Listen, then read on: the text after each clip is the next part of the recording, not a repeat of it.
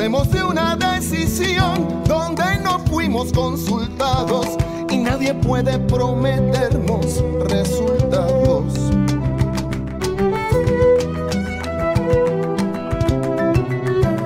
Cuando nacemos no sabemos ni siquiera nuestro nombre, ni cuál será nuestro sendero, ni lo que el futuro esconde.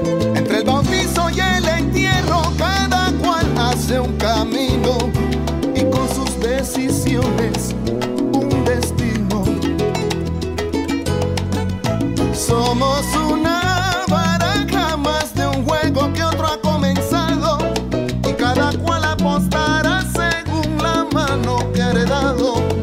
La vida es una puerta donde no te cobran por la entrada y el alma es el tiquete que al vivir te rasgan cuando pagas.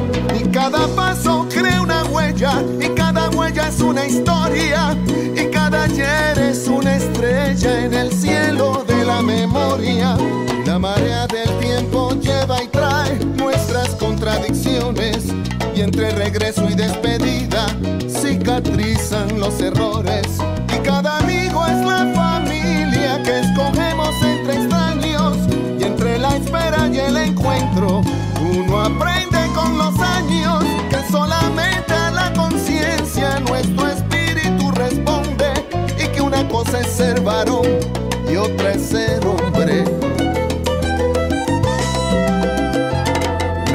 Escoge a su familia o a su raza cuando nace, ni el ser bueno, malo, lindo, feo, inocente o culpable. Del nacimiento hasta la muerte, toda vida es una apuesta. De nuestra voluntad depende la respuesta.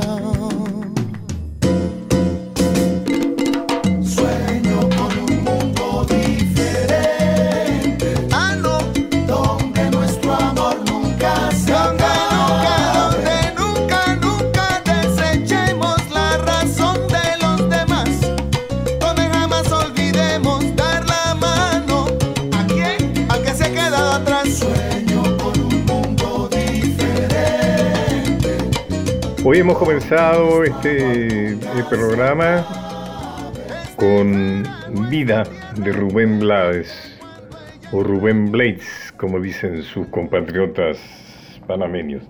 ¿Y por qué con una canción que tiene que ver con la economía, con la pobreza, con la miseria, con la explotación? Porque vamos a hablar de un economista, de un gran economista, de Manuel Belgrano.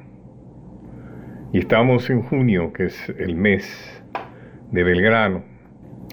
Ustedes me dirán, pero bueno, pero Belgrano fue un militar. O sea, lo vemos ahí arriba de un caballo, con un sable al costado. eh. Bueno, así es como la historia oficial lo quiere recordar, como un militar. Porque efectivamente condujo ejércitos. Cuando la Revolución de Mayo se, se produce, resulta que no hay ningún jefe militar del lado, de su lado. Eh, Saavedra, que supuestamente era un militar, era el jefe del regimiento de patricios, eh, no era más que un vendedor de vajillas, cuyo buen comportamiento durante las invasiones inglesas y su popularidad entre los eh, sectores populares habían hecho que fuera elegido jefe de los patricios cuando en realidad este, los patricios fueron cuando se forman cuando el virrey eh, Cisneros eh, arma al pueblo, es decir, ante el fracaso de las fuerzas regulares españolas que se suponían tenían que defender el virreinato y ante la certeza de que se iba a producir la segunda invasión inglesa, entonces se forman las milicias. Y la milicia más importante de Buenos Aires era la de patricios. Pero no había jefes militares. Entonces tienen que salir los ideólogos de Mayo, las figuras más importantes de la Revolución de Mayo, los criollos, digamos, ¿no? Los que estaban en una posición insurreccional que fueron Belgrano y Castelli. Belgrano primero hace la campaña en Paraguay y luego eh, reemplaza, digamos, Castelli sale hacia, hacia el norte y luego mm, Belgrano lo sustituye en el ejército del norte. Belgrano como militar se las arregla como puede. Es un tipo muy inteligente, seguramente ha leído mucho porque era un intelectual, ha leído mucho de la historia de los grandes jefes militares, seguramente ha leído a Napoleón, ha leído las hazañas de Napoleón, digamos las estrategias de Napoleón, que en ese momento estaba muy de moda, ¿no es cierto? Inclusive el rey de España estaba preso de Napoleón y eso había facilitado Mayo. Pero digamos, le fue más o menos, ganó algunas, perdió otras, ganó primero Salta y Tucumán, produjo eso un gran optimismo, después pierde Vilcapugio de Ayohuma. Ayohuma, según José María Paz, que es oficial de su ejército, se pierde por la inexperiencia de Belgrano. Y lo mismo dirán los jefes españoles.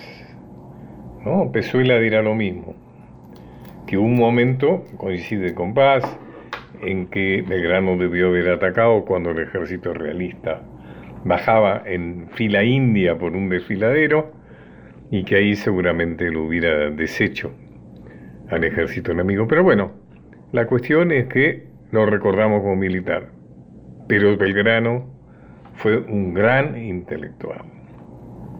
Y dentro de su pasión estaba de la economía. Fue periodista, educador y también economista. Fue uno de los muy pocos de nuestros próceres de Mayo que gracias a la buena posición económica de su familia tuvo la oportunidad de estudiar en una universidad europea, en la prestigiosa Universidad de Salamanca. Aunque el título abogado, por motivos no aclarados, se lo concede, o sea, lo expide, por decirlo en terminología más correcta, la Universidad de Valladolid.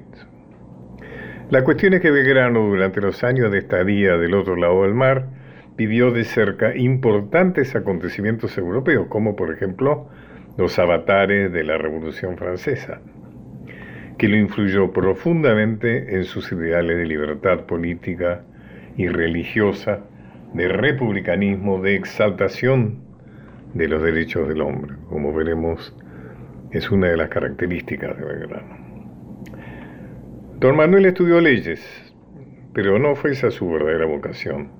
Por entonces economía y leyes no eran campos autónomos y los estudios económicos fueron durante un buen tiempo un capítulo dentro del derecho.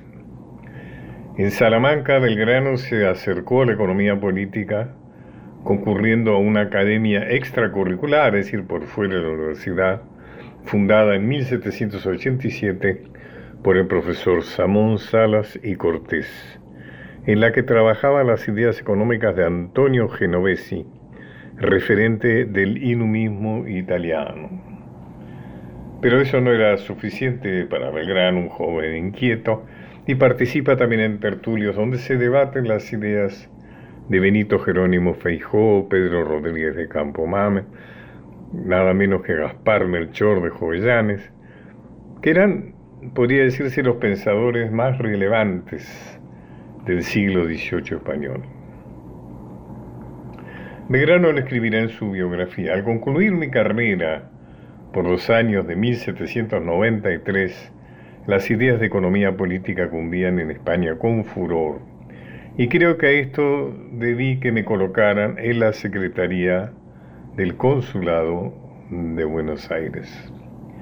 Esta designación es muy interesante porque era un lugar importante, era el lugar donde se controlaba eh, la actividad de esa, de esa colonia, de, las, de todas las que tenía España, controlaba la actividad de la colonia del Río de la Plata e informaba a través del virrey a la corona en España. Eh, que se lo dieran a un indiano, o sea, un criollo, un nacido en América, no era frecuente, o sea que seguramente ha impresionado. Debe haber habido dos factores. Uno, que Belgrano debe haber impresionado mucho con su inteligencia. Y otro que después de todo el lugar del Río de la Plata no era uno de los más ambicionados, o sea, sí se pelearían por el de Lima, pero por el de Río de la Plata quizá no había tantos candidatos. La cuestión es que eh, desempeñó este cargo desde 1794 hasta el pronunciamiento de mayo del 1810. Y lo interesante es que reproduce el, el proceso de San Martín, es decir, que de servir del, rey de España pasa a servir la insurrección contra el rey de España. Mm, San Martín como militar, o sea, como teniente coronel de los ejércitos realistas, y Belgrano como un importante funcionario de la administración virreinal. Vamos a hacer una pausa y vamos a, a escuchar Money, nada menos, dinero, de Pink Floyd.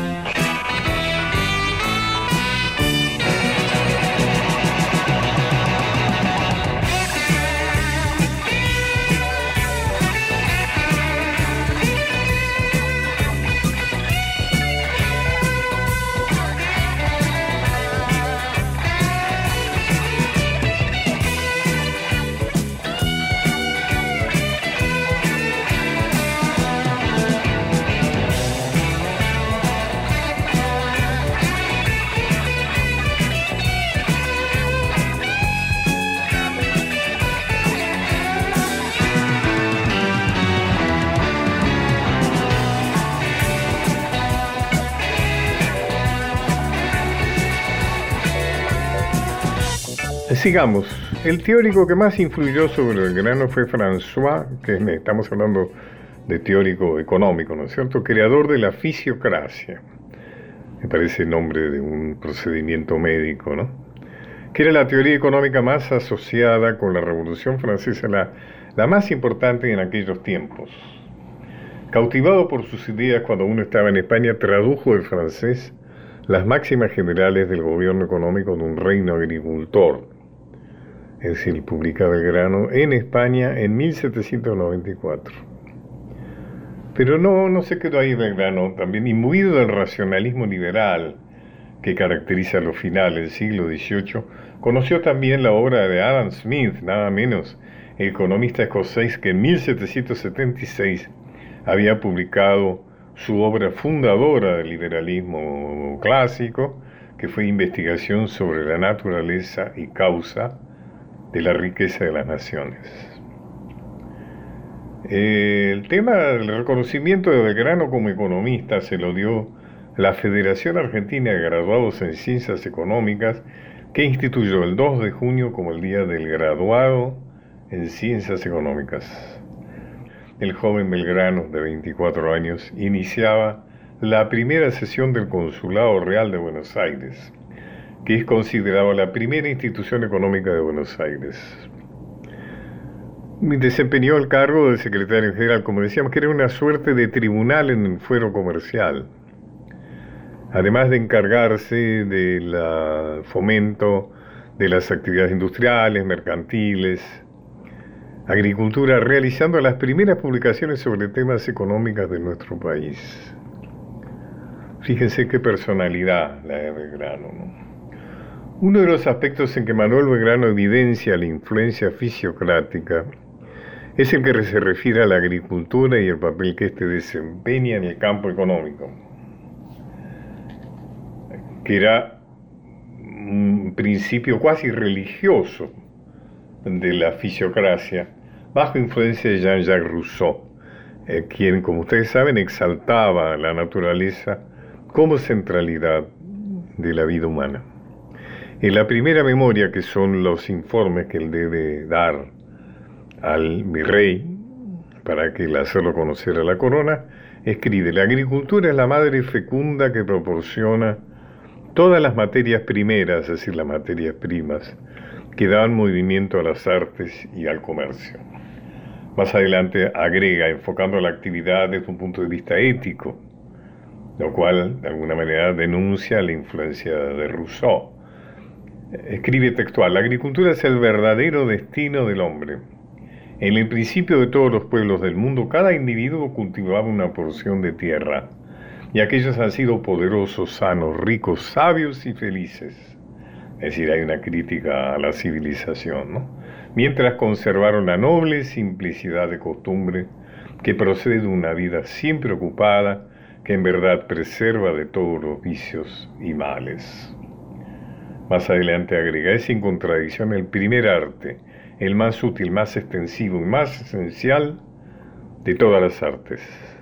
La tierra es la madre fecunda, mientras que la agricultura es la única fuente absoluta e independiente de riqueza. Es una, eh, un radical, ¿no es cierto? De la, imagínense una persona que viene imbuida de esas ideas sobre la centralidad de la cultura, de la agricultura en la vida humana cuando llega a la pampa, ¿no es cierto? Ahí es realmente de imaginar, darse cuenta de alguna manera qué impacto le ha producido. Efectivamente, así pregona el fomento a la agricultura, dice, si la riqueza de todos los hombres tiene origen en la de los hombres del campo y si el aumento general de los bienes de la tierra hace a todos más ricos, es de interés que el que quiere proporcionar la felicidad al país, que los misterios que lo facilitan, se manifiesten a todas las gentes ocupadas en el cultivo de las tierras y que el defecto de la ignorancia, tan fácil de corregir, no impida el adelantamiento de la riqueza. ¿Qué está diciendo acá Belgrano? Está haciendo algo que es muy... Él ha tenido oportunidad de formarse en la Universidad de Salamanca, en Europa, y él se siente en la obligación de transmitir aquello que le ha aprendido. Y él viene con un fuerte sentido de la educación, por eso es que Belgrano también puede ser definido como un educador. Y entonces lo que él está diciendo acá, que en un lugar como este, como La Pampa, es importante enseñarle a los que trabajan a trabajar, es decir, no dejar aprovechar aquello eh, que, que, surge naturalmente de la misma feracidad, de la riqueza de la tierra, sino que hay que enseñarles a cultivar la tierra, es decir, de los ciclos de la tierra, del abono, ¿no es cierto?, de la renovación, etc. Él habla de una educación. Eh, y eso es importante porque en los tiempos en que estuvo en el consulado, si bien era de alguna manera servir al rey de España, tuvo una muy notoria inclinación a mejorar la situación de los nacidos en el virreinato del Río de la Plata. Así propicia la creación de una escuela práctica de agricultores, no solo, sino también de, comercio. Propone crear la escuela de náutica, la Academia de Dibujo, Arquitectura y Perspectiva y otra de Matemáticas. Casi todas estas iniciativas fueron rechazadas por la metrópoli con pretextos presupuestarios, pero en la línea de que ningún interés tiene el amo de fomentar la inteligencia y la conciencia de su esclavo. Es de imaginar el perjuicio económico que hubiera supuesto para las arcas españoles la creación de una flota por fuera de la Real. Y estamos hablando de España, estamos hablando de economía y sabemos que la economía, inclusive en tiempos actuales, nunca está a favor de los sectores populares. Y algo de eso nos cantaba Alberto Cortés con su canción, bella canción, El abuelo.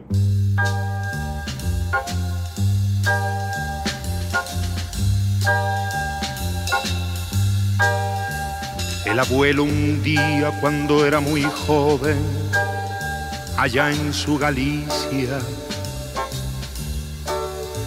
miró el horizonte y pensó que otra senda tal vez existía. Y al viento del norte, que era un viejo amigo, le habló de su prisa le mostró sus manos que mansas y fuertes estaban vacías. Y el viento le dijo, construye tu vida detrás de los mares, allende Galicia.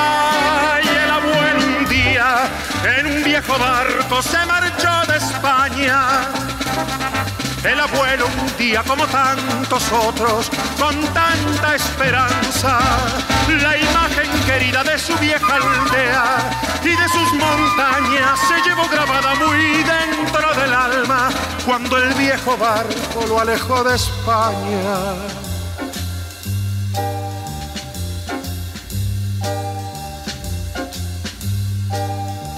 Y el abuelo un día subió la carreta de subir la vida. Empuñó el arado, abonó la tierra y el tiempo corría. Y luchó sereno por plantar el árbol que tanto quería.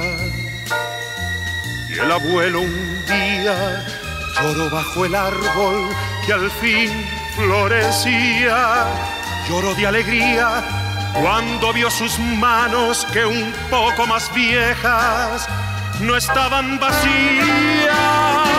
Y el abuelo entonces, cuando yo era un niño, me hablaba de España, del viento del norte, de su vieja aldea y de sus montañas. Le gustaba tanto recordar las cosas que llevo grabadas muy dentro del alma que a veces callado, sin decir palabra, me hablaba de España.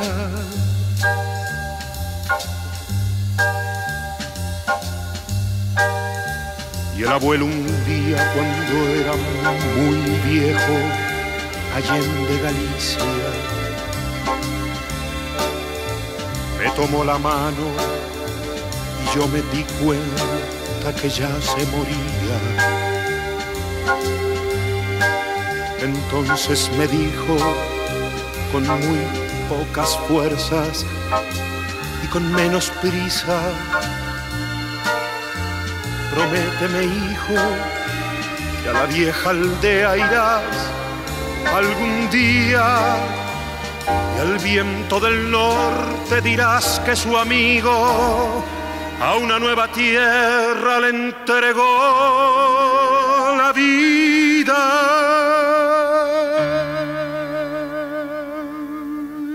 el abuelo un día se quedó dormido sin volver a España. El abuelo un día, como tantos otros, con tanta esperanza. Y al tiempo al abuelo lo vi en las aldeas, lo vi en las montañas, en cada mañana y en cada leyenda, por todas las sendas que anduve de España. Una bella historia la del abuelo. Tan común, ¿no? Belgrano no pierde oportunidad de desarrollar su punto de vista sobre educación, inspirados en los ideales de la Revolución Francesa. Los que hace suyos defendiéndolos con pasión y vehemencia. Es el primero en nuestro suelo, fíjense ustedes, que propone la educación gratuita para que los que no pueden costear la privada. Es decir, es el primero que promueve la educación popular, esa que Sarmiento llevaría a cabo años más tarde. También habla de escuelas para niños, niñas, perdón, para que su formación no se limitase a las labores hogareñas. Se suponía que las mujeres tenían que saber nada más que coser, bordar, quizá tocar el piano y esperar el casamiento, que era habitualmente decidido por los padres. Es asimismo Belgrano el primero que reclama que se conserven asientos para niños afrodescendientes, hijos de esclavos, a fin de que reciban instrucción común en las escuelas públicas. Pero su espíritu de sensibilidad social, por ejemplo, es el primero que para él es muy importante eh, que se mejore o se resuelva la situación moral y económica de los que viven en ranchos miserables, fíjense. Y ya entonces Belgrano lo preocupaba, imagínense cómo se preocuparía hoy. Y sostiene que con una educación adecuada para el trabajo se combatería la ociosidad, recuperando de esa manera seres humanos aptos y capacitados, o sea, se los sacaría de la inanidad, del no ser nada, de no saber hacer nada, de vivir solamente la pobreza, la servitud. No, hay que educarlos, hay que elevarlos a la condición humana.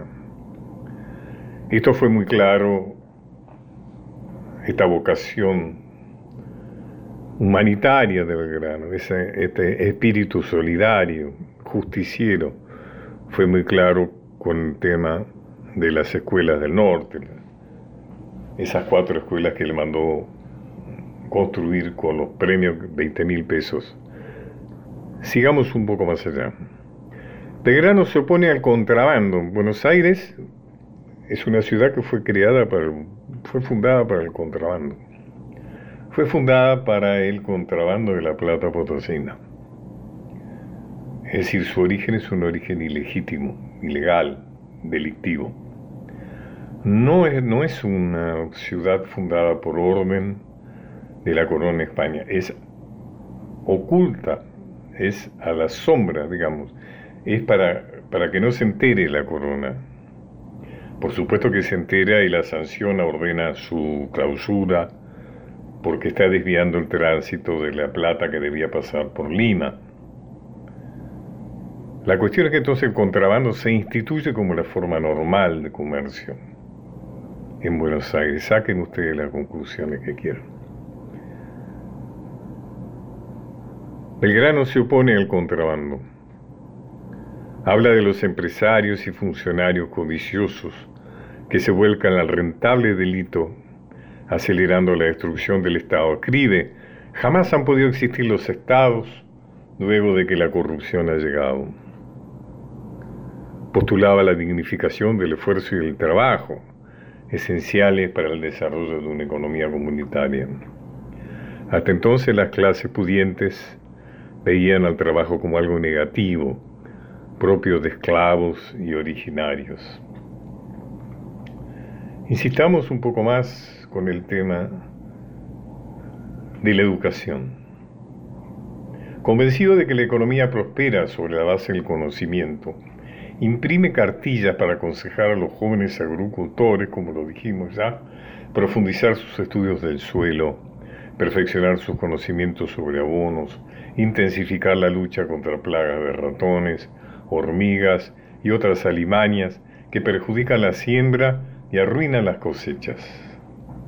Escribirá, pues como dejo expuesto, sin saber, nada se adelanta, y haciendo aprender las reglas a los jóvenes labradores, al mismo que se les enseñase prácticamente, podría sacar muchas utilidades proporcionando todas las materias primas. Propone la implantación de un sistema de premios y subsidios para la producción agrícola, consecuencia de una adecuada educación tecnológica, premios en dinero o en préstamos adelantados a cuenta de futuras cosechas. Lo que es anticipo del Banco Agrícola. Nada es gratis en la vida, mire si lo sabremos. Nada es gratis en la vida.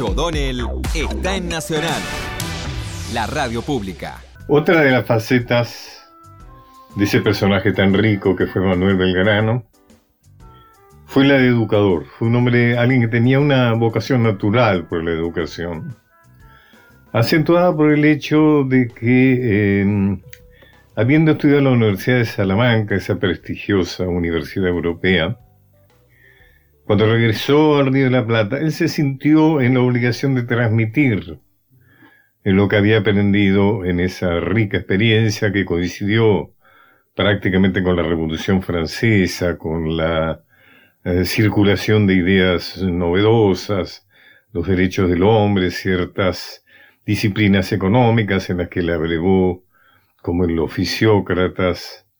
O sea, y él volvió antes de la Revolución de Mayo, estamos hablando inclusive antes de 1800 eh, con la idea de, de bueno, de, de, de, no aprovecharse de su posición de control del comercio entre la colonia eh, del virreinato del Río de la Plata y la metrópoli, eh, sino hacer que sus, digamos que los pobladores, sus compatriotas, diríamos, de alguna manera, la pasaran lo mejor posible. Y fue así que entendió que un instrumento mm, fundamental en esto era la educación. Y es así que dentro de las propuestas que él hacía por su función al virrey, que luego las transmitía a Madrid, era la idea de, bueno, de crear institutos educativos. Por ejemplo, escuela agrícola para enseñar a los labriegos a sacar el mayor provecho de la tierra, es decir, que hasta entonces solo dejaban que eh, cosechar lo que la naturaleza les daba. Belgrano repartía eh, folletos explicándoles cómo debían abonar la tierra, alternar los cultivos, eliminar las plagas, etcétera, etcétera. Fue Belgrano el primero en proponer educación popular gratuita para niños pobres que no podían pagar la educación privada cosa que Sarmiento puso en acción bastantes años después. También la idea de que las mujeres debían ser educadas, cuando se suponía que las niñas lo único que tenían que aprender eran las labores hogareñas para cumplir con su función de esposa, nada más que eso. También la idea de que algunos bancos podían ser destinados a hijos de esclavos, a afrodescendientes. Bueno, se podría seguir eh, la escuela náutica, la escuela de dibujo, etc. Pero hay un punto donde es muy clave la vocación de Belgrano por la educación, y voy a leer sobre un texto mío. El gobierno de Buenos Aires, a raíz del triunfo de Salta, dispuso que al jefe de los ejércitos patriotas, general Manuel Belgrano, se lo premiaría con un sable con virola de oro en el que podría leerse la Asamblea Constituyente al Benemérito General Belgrano. Además se le otorgarían 40 mil pesos como recompensa. Siendo vocal del primer gobierno patrio, ya el generoso don Manuel había renunciado en 1810 a su sueldo de tres mil pesos, y cuando se le nombró jefe del regimiento de patricios, también se dio la mitad de su recompensa pecuniaria. Es, era proverbial el desprendimiento de Belgrano, tanto fue así que eh, acabamos de decir que él pudo estudiar en la Universidad de Salamanca, lo cual indicaba una familia de muy buena posición económica, y sabemos que Belgrano muere en la más absoluta pobreza. Sigo.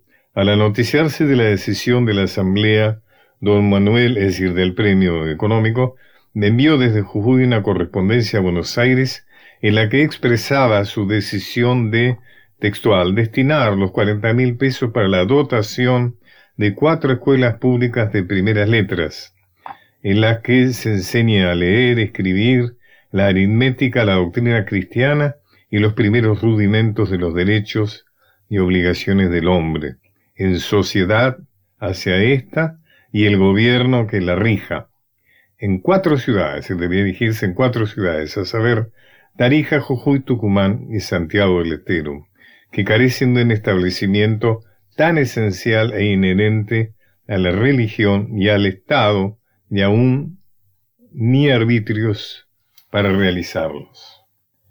En esa mm, forma de escribir de, de, aquellos tiempos, lo que Belgrano dice claramente, bueno, es que se le impresiona mucho la pobreza y la miseria de esas regiones, no nos pasaría nada muy distinto actualmente, me parece, y él comprende que la posibilidad de dignificar al hombre, de sacar la miseria, es, entre otros vehículos, la educación.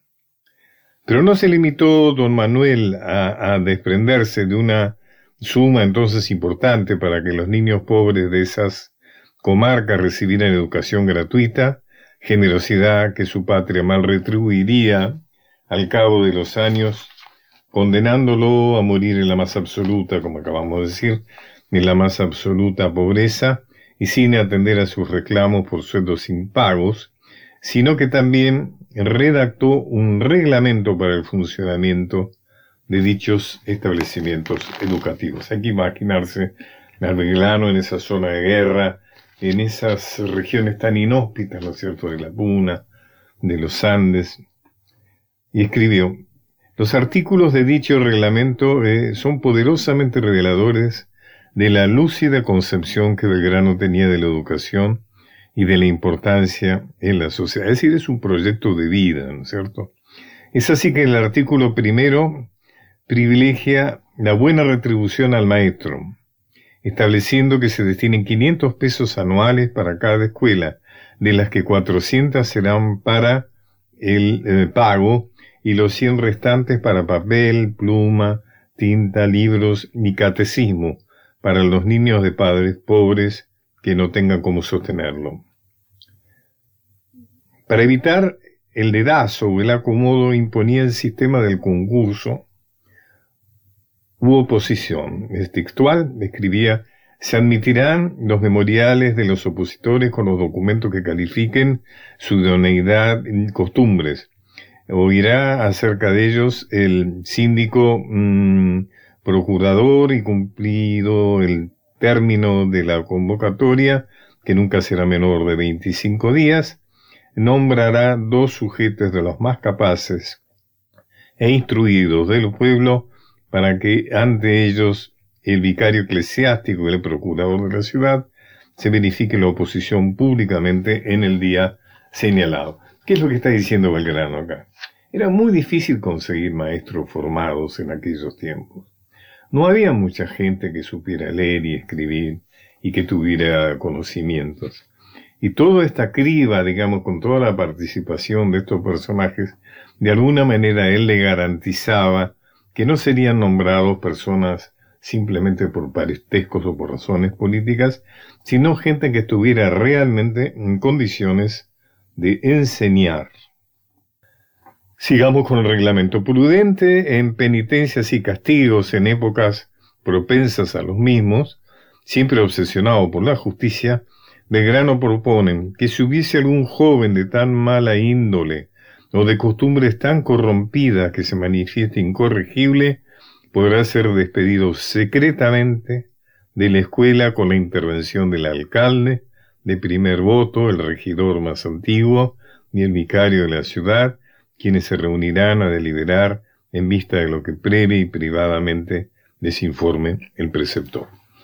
Eran tiempos de castigos corporales, ¿no es cierto? Lo hemos visto en películas, inclusive de, eh, de avergonzamientos, ¿no es cierto? Con eh, los bonetes de burro, esas cosas así.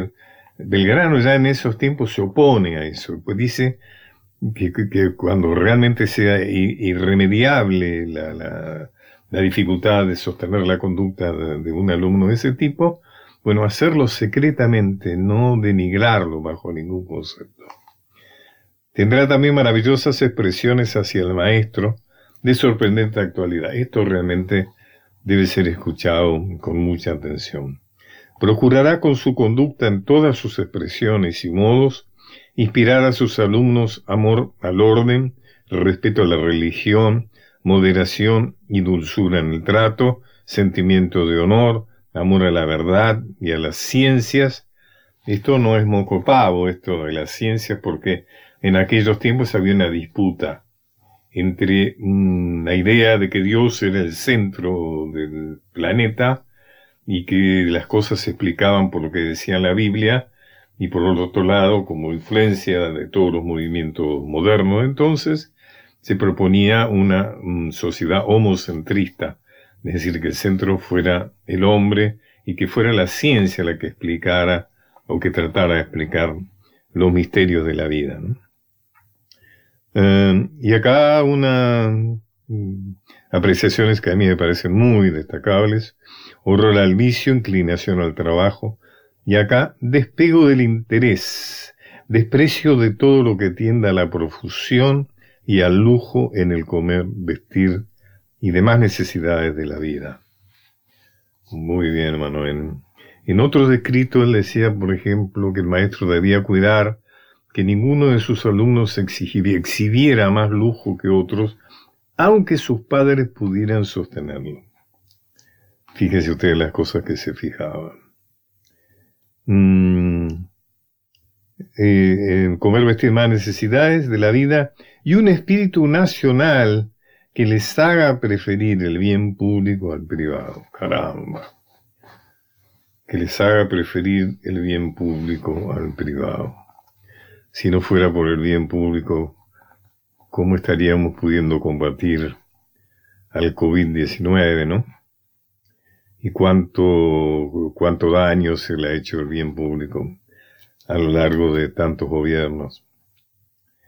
Y también terminará diciéndonos, seguirá asombrando, tendrá gran cuidado el maestro en que todos se presenten con aseo en su persona y vestido, pero no permitirá que nadie haga lujo, trae, que nadie use lujo, aunque sus padres puedan y quieran costearlo. Es decir, aquí repite lo que les había dicho, que evidentemente ha sido una constante en el pensamiento de Belgrano.